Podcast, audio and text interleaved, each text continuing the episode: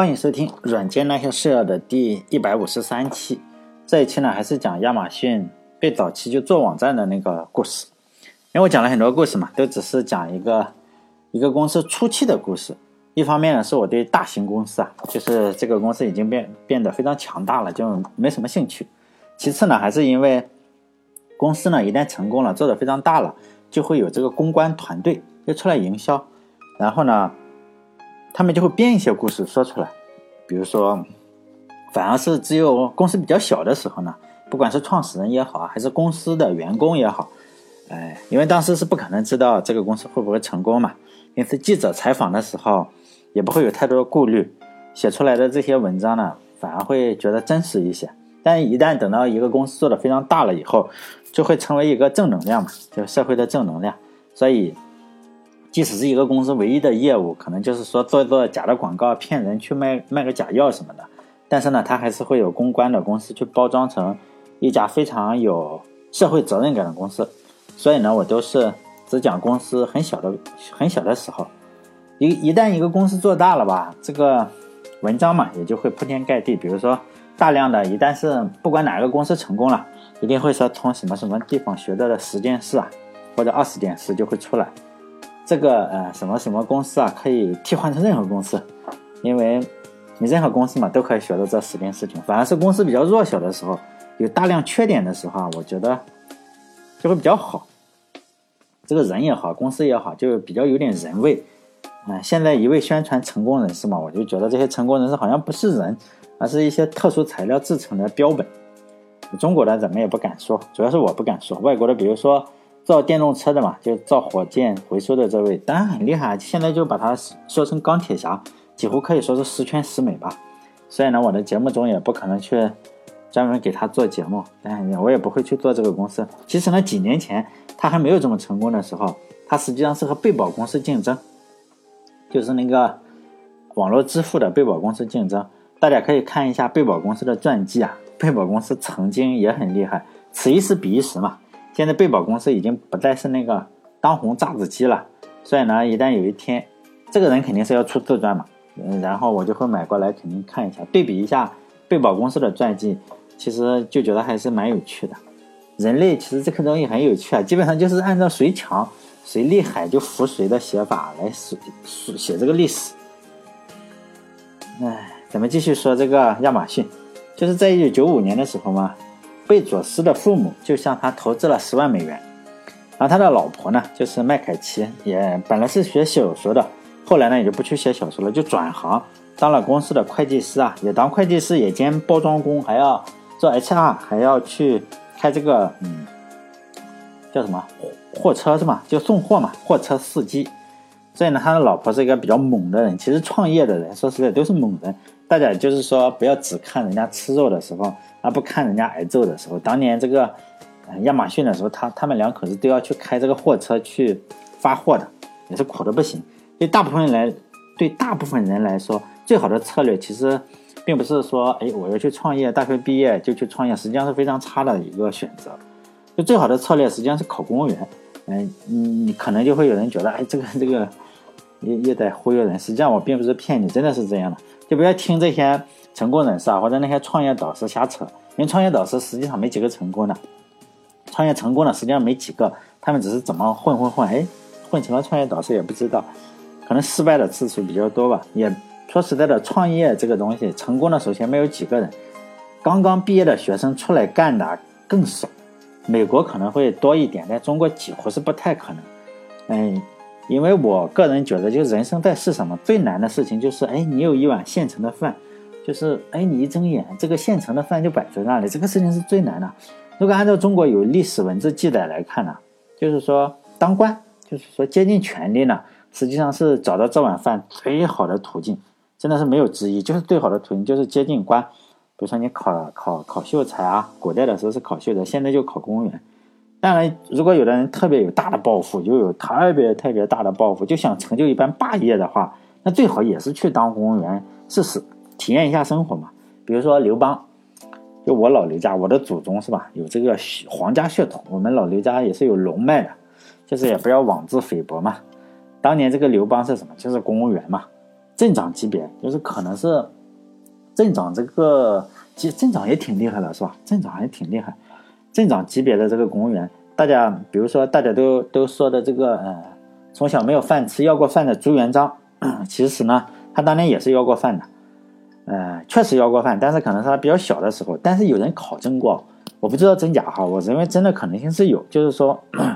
他也考了这个 元朝的公务员，做什么呢？就是有编制的，在驿站上，驿站上可能像什么招待所吧，像北京不是有很多那种什么招待所吗？没这种驿站招待所里工作也算是铁饭碗。因为我历史也不好，不知道真假。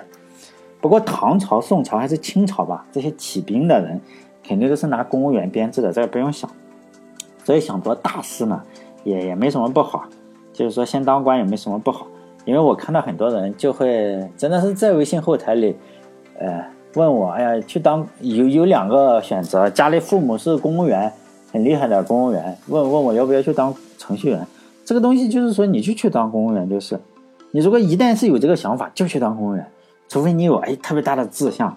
其实特别大的志向，我就说刘邦也有挺大的志向，朱元璋也有挺大的志向，他们不是也去当了当官嘛，是吧？不要，其实公务员，嗯。是非常好的，大家可以看看国考，国考是不是最难啊？比考研究生都要难。好，又扯远了是吧？因为美国是不太一样的，美国实际上是你这个人可以一直经商，或者一直可以做学问，但中国是没有这个传统的。就中国的传统是什么？就是仕而优则学，学而优则仕。什么意思呢？就是说，嗯，有人会说，哎呀，中国没有科学精神，这就胡扯。我认为这大错特错。中国是这个世界上最提倡科学的国家。比如说你做学问做好了呢，不管你是搞文学的，就写小说，还是说搞生物的，就是生物学家，或者是搞量子，还量子物理学家也好，不管你是做什么的，你一旦是有了名气，那至少是个副校长。比如说你你获了什么奖啊，一定是个副校长或者是校长。比如说你是个生物学家吧，以前可能是研究老鼠啊、研究蚊子这种东西的，一旦有了成果，那马上就校长、副校长，就开始。就把这个研究老鼠啊、蚊子这些学问呢，就用来管人。以前是管老鼠、管蚊子的，可能现在就拿来管人。并且呢，还有一个传统，就是说，你当官当好了，肯定就是又是仕而优则学，就给你个博士学位。所以呢，在中国一定是这样的，就是说，大学问家呢，一定是个大官；大官呢，一定是个博士或者博士后或者博导。就这样，大官一定是个博士，没有说，哎呀，我大官是。小学毕业的不可能的，所以呢，仕而优则学，学而优则仕，这两件事情就互相促进。这并不是说我们，哎，一心你想只当个程序员的人能理解的。比如说，你就算你当程序员当的非常好，写了一个操作系统，像 Linux 一样，写了一个 Linux，全世界都在用的操作系统，这个不用想，你肯定要去当一个科技部部长或者副部长、副部长。你不当肯定是不行的，到时候人家让你来当，你会说，哎呀，我这个就想写软件。不想去做这个政府，那那你就会说，人家就会说你行吧，是吧？这就给脸不要脸嘛！你这是让组织难堪，所以你这是想骑驴看唱本，是吧？中美不要不要拿美国的东西来套在中国上，很多时候不太一样的。但我我是属于比较丧的，是吧？你如果觉得哇，就是大学生大三就准备退学去干一番大事业，是吧？比较危险，说实在的。还有说大一就准备退学，还高高中就不想去上的。比如说，人家比尔盖茨是退学，人家是哈佛退学。那个 Facebook 的话也是哈佛退学，跟那种高考说“哎，我这个学习不好 要退学”还是不太一样的。但通过亚马亚马逊早期的时候，我们可以看到，它实际上刚开始是一个家族企业，投资人是谁？就两口子嘛，加上自己的父母。CEO 呢就是老公这个贝佐斯，HR 是老婆。我就觉得开会可能就比较好开嘛，一边吃饭呀，一边去交流，这个公司的事情也基本就定下来了。然后他就雇了几个人，有时候我是这样觉得，他就是一家家族企业。早期的员工呢，就就特别早期的员工都是外外人，你除了他亲人，毕竟是人家爹妈和老婆总是比你亲嘛，所以这也有可能是亚马亚马逊早期进去的员工啊，最后都被清理出去的原因之一。这一一山不容二虎，除非一公一母嘛。人家就留自己的老婆，其他的都出去。嗯，前面几个员工都最后都被清理出去了。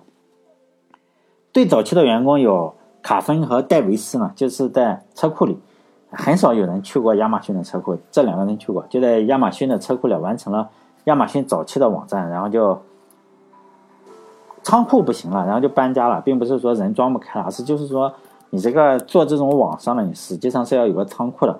而这个新的办公地点呢，实际上是有个仓库。呃，它这个网站呢，第一次上线的时候是一九九五年的时候，就网站上线了。这个网站实际上是非常让人惊喜的。现在如果说我我第一次建电脑，然后用键盘打字的话，实际上是在十五分钟之内就可以做一个这个网站。其中五分钟呢是做网站，剩下的十分钟可能你得改的丑一点，因为现在默认的这个浏览器给你的默认的样式啊，实际上比它这个网站还要漂亮一些。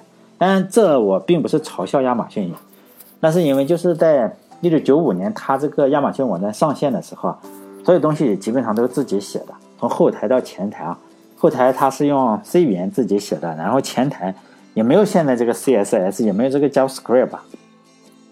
当时 HTML 这个语言呢刚刚问世五年，呃，当时所有电脑上就是说，我买回电脑来第一件事情是什么？就没有浏览器，你得装很多的驱动，连上网才装上浏览器。当时是大部分电脑是没有这个上网能力，更不用提这个浏览器。如果你想上亚马逊网站的话，还得先装一个浏览器。当时网景公司是有了，但是呢，它这个嗯 Navigator 那个浏览器呢还不稳定，是零点九版本。它的名字呢还叫马赛克，就是 Mosaic，马赛克浏览器呢，就是说，嗯，Netscape 那个东西实际上都是模仿这个马赛克这个，它的名字呢也比较厉害，叫 Mosaic Navigator，是不是这样读啊？哦，英语很差。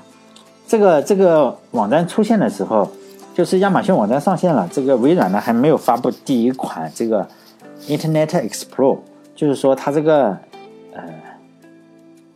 它这个 IE 浏览器还没有出现，在这个情况之下呢，亚马逊实际上已经做出这种网站来，已经非常非常厉害了。后台的数据库呢是用的甲骨文的这个数据库，但我不知道用的是哪一个，他也没有说。这采访呢，采访很多初期的员工，他没有说，他只是说他用 C 语言还有甲骨文数据库写的。但甲骨文实际上还出过很多，我不知道一九九五年的时候是什么什么样的甲骨文，是不是现在这个 Oracle 这个东西？就我的公众号里面，就是把这个一九九五年的网站刚刚上线的样子，就截了一个图嘛。大家有兴趣的话可以看看，真的是不太好看。包括这个亚马逊这个图标，就是一个 A，然后呢 一条河流，就不是实际上是不太好看。但所有伟大的事情呢，都发源于一个非常微小的开始嘛。所以呢，这点小事可能就是说，哎，亚马逊做了一个网页，或者几个人哎去突然觉得很无聊，然后去床上去船上。然后吹吹牛，然后开个会什么的，就就是一个伟大的开始，就来源于这种非常非常小的事情。亚马逊的早期实际上是比较痛苦，采用的模式呢，就是说，哎，有人在我这个网站网上订货了，但我这没有嘛，肯定嘛，一百多万种，我哪有？然后呢，他就去这个书商那里去订货，书商那里是给你一个折扣的，但是呢，然后书商就发这个邮件，就发这个通过这个邮政系统，然后发给亚马逊。亚马逊呢，再把货发发给用户，这样一折腾，实际上就一个来月嘛。你你想一想，那那个发几天，你再发过去，除非运气好两周，然后比较差就是一个月，就时间非常长。但是呢，幸好这些客户啊都非常的忠诚。为什么比较忠诚？因为这些书呢相对来说都比较难买，非常难买，或者是不太好意思去买。就两种嘛，比如说有个客户从网上下了一单书，但是呢。这个书都是比较难买的，如果你好买的话，就街头就买，大家谁去买？虽然这个书都是非常叫小小长尾理论的那个长尾巴，就是非常少。然后可能你十本书要卖二十年，就是两年有一一个人来买。但是呢，你最少是要订十本，这个你就要压住九本嘛。所以呢，贝佐斯哎发现了一个漏洞，就是说呢，你可以这样订，你可以先订九本。这个这个零售商书商啊也没有的书，然后呢就订一本，哎，这个客户订的书，这样的话就就可以了。因为零售商还会写一封道歉信，说哎，实在不好意思，我们没有那本书，我们没有那九本书，缺货了，只有这一本，就是说比较小众的书呢，我我有卖给你。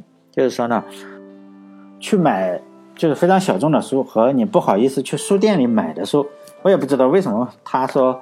美国人不太好意思去买这个花花公子啊，或者阁楼这种，就成人书。实际上，亚马逊刚开始的时候，成人的书是占了很大一部分的销量，但这又不违法。我不知道他们为什么要网购，去书店难道不能买吗？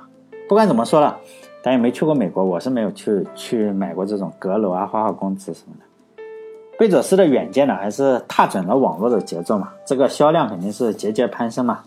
然后在一九九四年的时候，贝佐斯就定下了一个伟大的目标，他认为两千年的时候会盈利。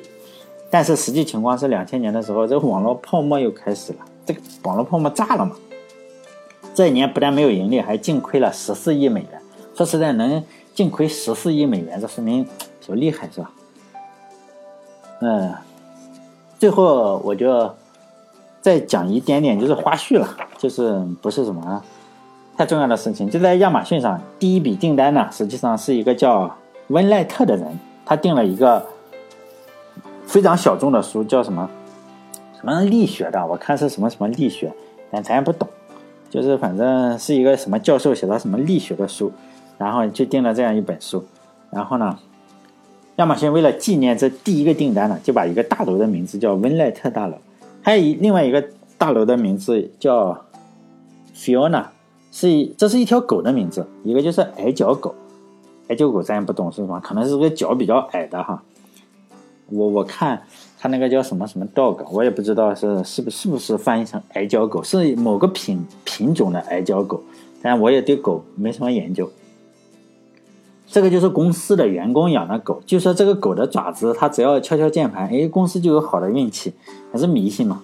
然后 Kindle 这款阅读器啊，最初它的名字就叫就叫这个狗的名字叫 Fiona，然后呢，后来才改成叫 Kindle。还有一栋楼，就是说呢叫奥比多斯，就说奥比多斯是一个巴西的城市，在这个城市呢，就有很多的河流从这个城市的附近嘛汇入了亚马逊。嗯，就是说，汇入了亚马逊这个河里，这个城市就是奥比多斯呢。因此，这个东西呢，这个楼呢，也也也因此起了这个名字。好像他的意思是说，还有很多的服务器也叫奥比多斯。哎，但不知道，反正也是花絮了，也无所谓，是吧？哎，这个都是传闻呐，因为我也没去过亚马逊公司。因为去亚马逊的公司的人，说实在，你得要很好的学历，去美国很好的大学，还要很聪明。像我这种技校毕业的，肯定是想都不用想了。在公司到了一百五十人的时候，亚马逊就发展非常快啊。到了一百五十人的时候，公司怎么办？就只能再找一个新的办公地点，新的办公室。新的办公地点呢，就又到还是到西雅图南部的叫道森大街。就是为了纪念这个地点呢，亚马逊还有一栋楼啊，叫道森大楼。哎，你说是不是？我不知道啊。如果有人去过亚马逊或者对亚马逊特别熟，可能是有一个叫道森大楼的。据说这里是一个景色非常优美的地点，在这里呢，就有一个搬到这里的员工，一个新西兰的员工呢，呃，他接受过采访，他留下了深刻的印象。这个人加入亚马逊之前呢，是一个记者，因为记者嘛，可能不同于常人，你做记者你要有非常非常强的观察能力吧。他就发现了，每当夜幕降临的时候，呃，在他这个办公室对着的一条街道上。就是那条街道上呢，这个绿化的比较好，有一棵就是随风摇曳的柳树。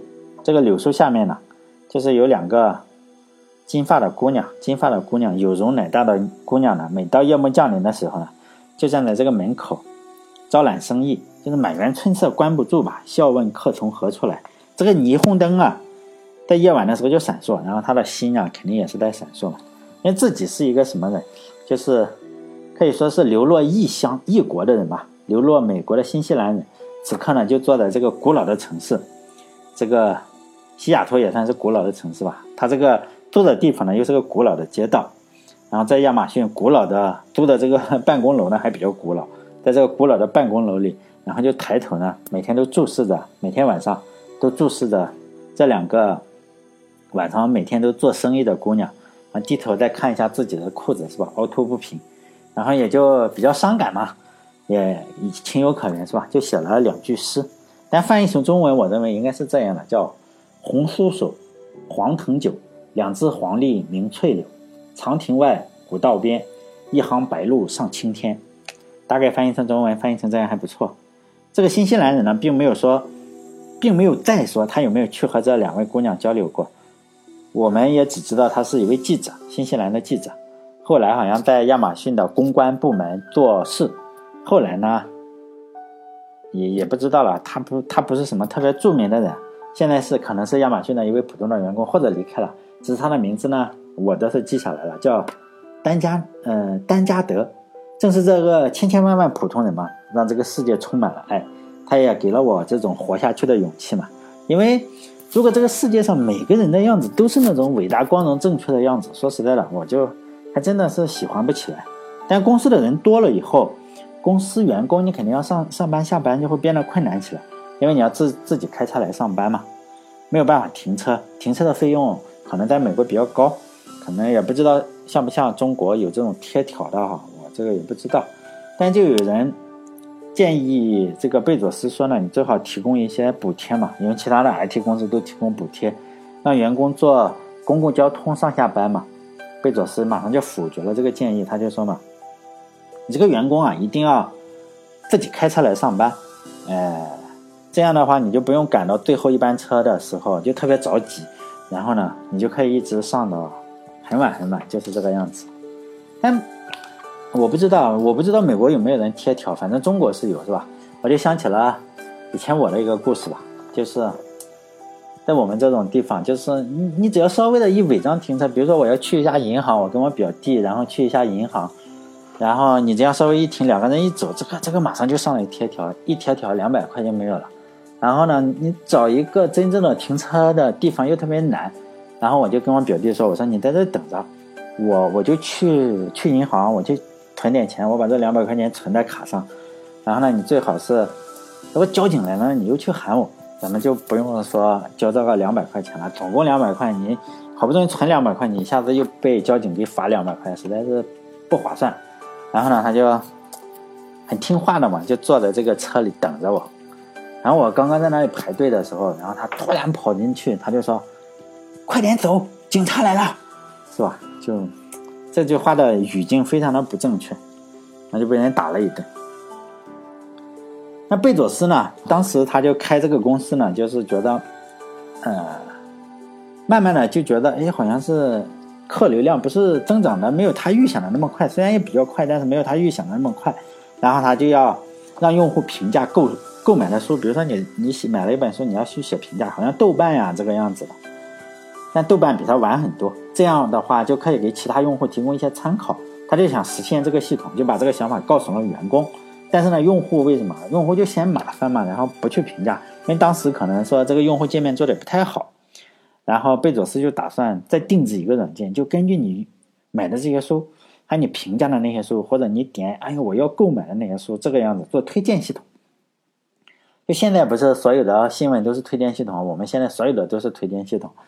你只要点一个什么东西，然后就不停的推荐给你，就这样。他那时候就已经做了这个项目，是有就是，嗯，艾利克本身花时间做出来的。就还记得前面我说过，有一个楼是以一条狗的名字呢，叫 Fiona 这个狗的名字命名的。这条狗呢，狗这条狗的主人就是这个艾利克本身，也就是这个做这个推荐系统的人做的。这条狗就是。